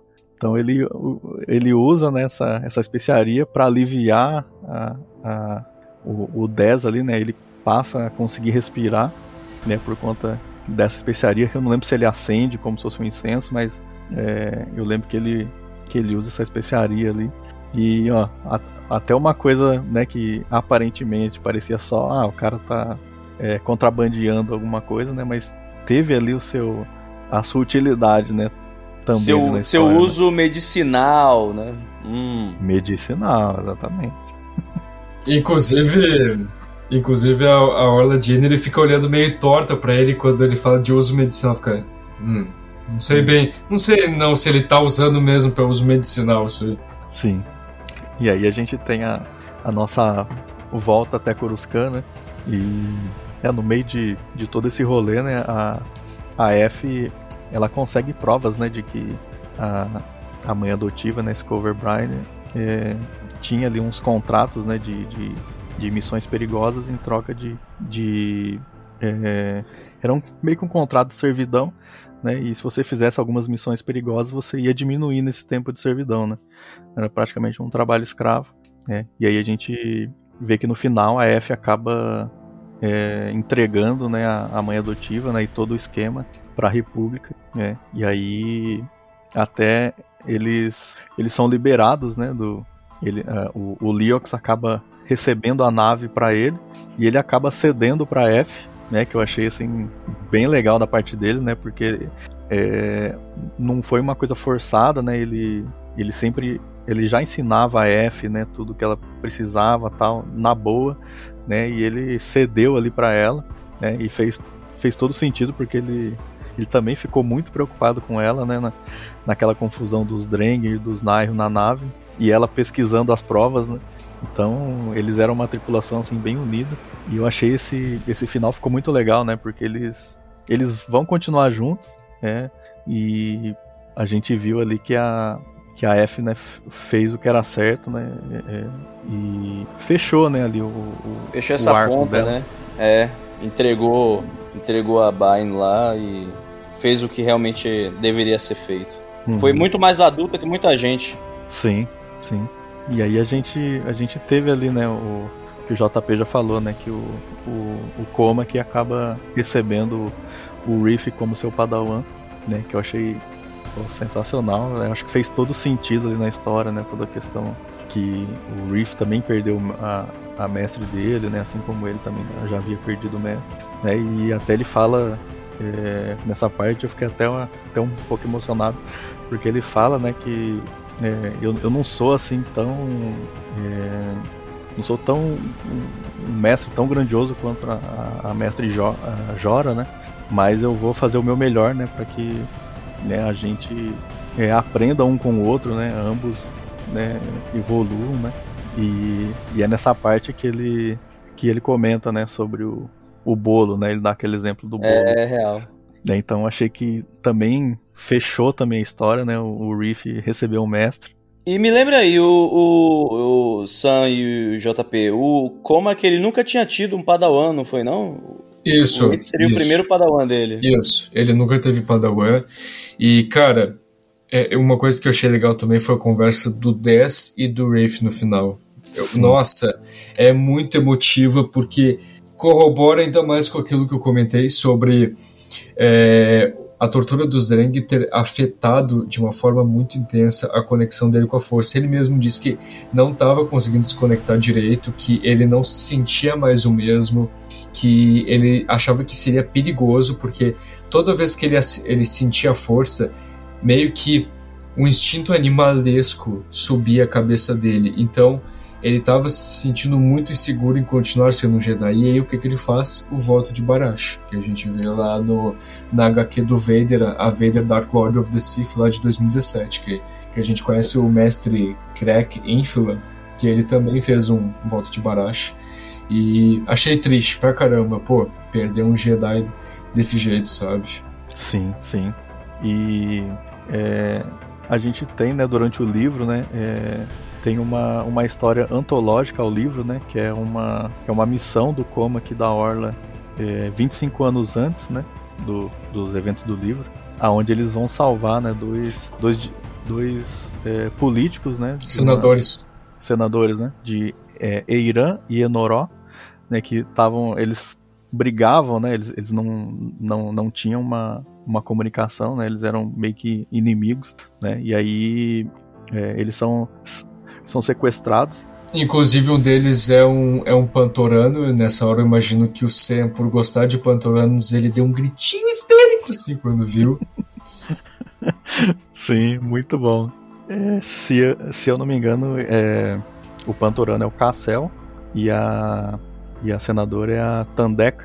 Então, nessa nessa missão ela, ela é contada por partes. Então, a, é, cada uma parte dessa história antológica tem cinco capítulos do livro e assim mais ou menos é, por partes, né? Vai dando pulinhos assim, né? E, e aí a gente vai entender lá no final, né? Que esse planeta onde onde foi sequestrado, né? Esses dois políticos, né? É onde foi construído o farol estelar, né? Então é, houve uma missão de resgate para salvar os dois. Infelizmente, o Cassel morre. Morre. Ele morre, né? E aí, né, eu, eu até achei aqui no achei aqui no livro, né, para comentar, porque eu acho muito acho bem importante, é uma coisa bem simples, mas que que marcou bastante, porque na hora que eles estão chegando, né, lá no lugar é uma tipo uma caverna, né, onde eles estão mantendo os dois presos e os Jedi estão vindo por túneis e tem uma hora que a tá a Orla, a Orla Jarene o Comac e a mestre da Orla. Então eles estão indo pelos túneis. E tem uma hora que a, a Orla ela ouve uma voz dizendo para que na hora que eles forem entrar nessa caverna, a primeira coisa que ela teria que fazer é ir para cima do sequestrador, que era um Lassate, inclusive. Né? E só que a, a mestre dela fala: ó, a gente vai seguir o, o protocolo que é proteger os reféns. Então né, teve um, um, um conflito de ideias, né? E ela resolve seguir a, a mestre dela e, e, guardar e primeiro nos reféns, né? O que acaba acontecendo é que o Lassate pula os Jedi, né? E, e mata um dos, dos políticos, né? Quando eles conseguem deter o, o, o lá o Lassate já era tarde, né? Um dos reféns morreu.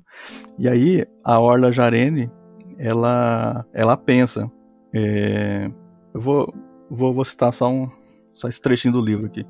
os instintos de Orla disseram para ir atrás de Isamer, que é o Lassat, imediatamente. Por que não os ouviu? Porque não é isso que a Ordem Jedi diz para fazer, ela se lembrou. Muitos anos se passariam antes que ela processasse totalmente aquele momento e percebesse que, se a Ordem estava dizendo a ela para ignorar a força, não era a força que estava errada. Então, tipo, é, a gente vê nas prequels, né, que a gente tá na decadência dos Jedi. E a gente sabe que a Alta República eles estão no auge, né? Então a gente pensa, ah, em que momento que começou a dar ruim?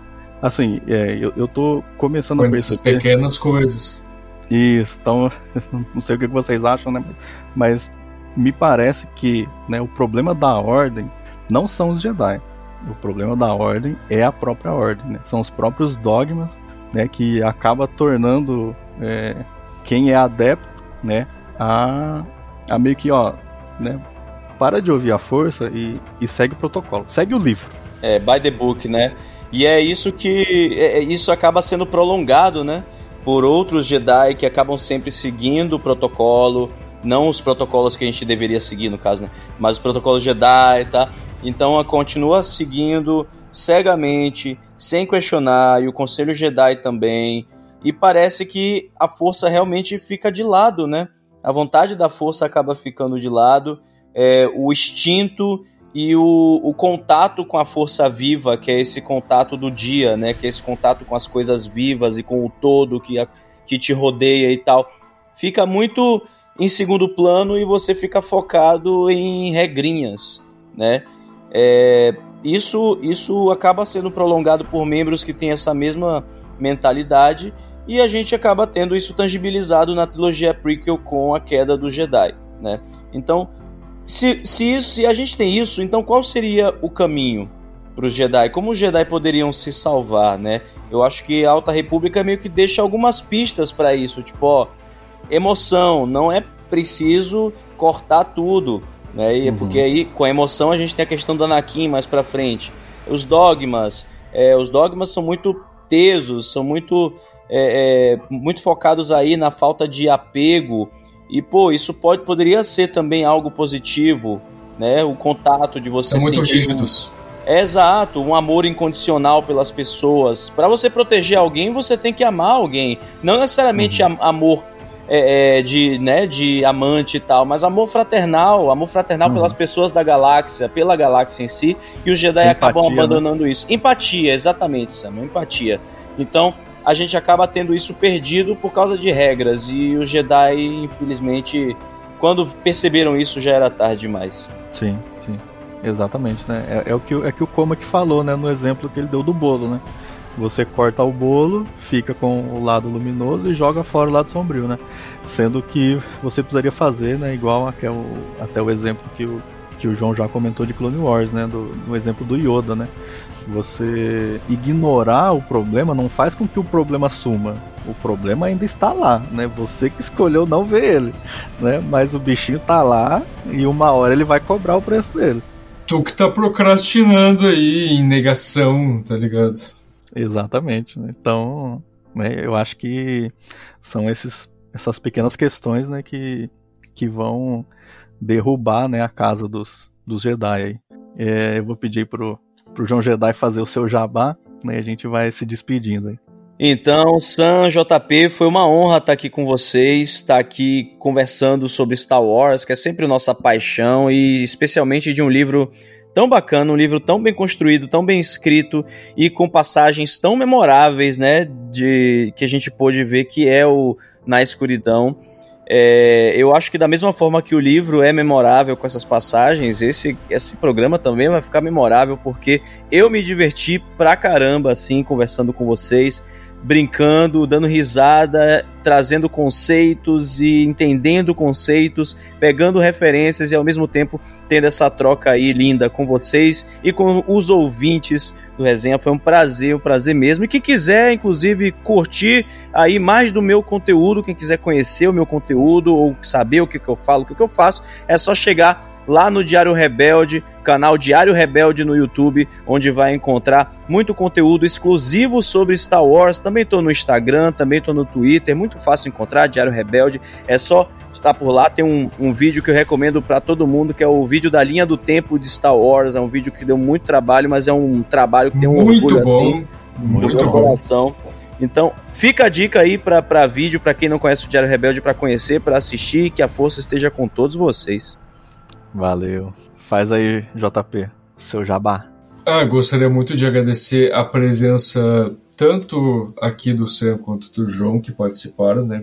Queria muito agradecer aí por esse bate-papo massa, muito maneiro que a gente fez, porque falar sobre Star Wars é bom, mas falar sobre a Alta República é melhor ainda, e o que torna melhor ainda é a gente desbravar esses conceitos e essas mensagens subliminares, essas questões que a gente vê em Star Wars, né, sobre o declínio da Ordem Jedi, da República, sobre o propósito do Sith, diversos questionamentos assim que eu gosto muito de, de conversar. E gostaria de agradecer também a quem nos acompanhou aí ouvindo até agora. E ouçam o Vozes da Força em todas as plataformas é, de podcast aí, todas as plataformas agregadoras, é, como Spotify, Deezer, é, Amazon Music, que a gente entrou agora, iTunes, todas as plataformas estamos presentes e é, frequentemente estamos aí é, trazendo convidados muito é, de renome, como o próprio João, o próprio Sen aqui que já participaram. É, nós estamos fazendo edições semanais sobre os episódios de Bad Batch, então vão acompanhando lá que é o nosso trabalho aí com, com Fendo. Então, muito obrigado. Valeu. Valeu, João. Valeu, JP. Cara, foi muito bom o papo. Foi bem legal, né? A gente tá junto de novo falando de é, na escuridão, né? E, e, sempre que a gente conversa sai alguma coisa a mais, né? A gente já tinha feito um, um, review sobre o livro, a gente fez de novo, né? E já tem outras coisas, né? Que a gente comentou. Então queria agradecer muito o tempo de vocês, né? Obrigado por esse papo. É, eu acho que para quem não não conseguiu acompanhar, né? Esse episódio vai ser muito esclarecedor, né? Mas leiam o livro, leiam o livro porque é, o que você vai sentir lendo o livro é diferente do que a gente contando para você, né? É, é, bem mais interessante você sentir né, e você tomar suas conclusões. Mas é, a gente fica por aqui, né? Obrigado, né? Você, você pode mandar sugestões de tema, críticas é, no resenhacast.oficial lá no Instagram. Né? Você pode ouvir a gente também em todas as plataformas de agregadores de podcast, tá? Então, muito obrigado, JP, João. Obrigado a você que ouviu até agora. E ficamos por aqui. Que a força esteja com vocês.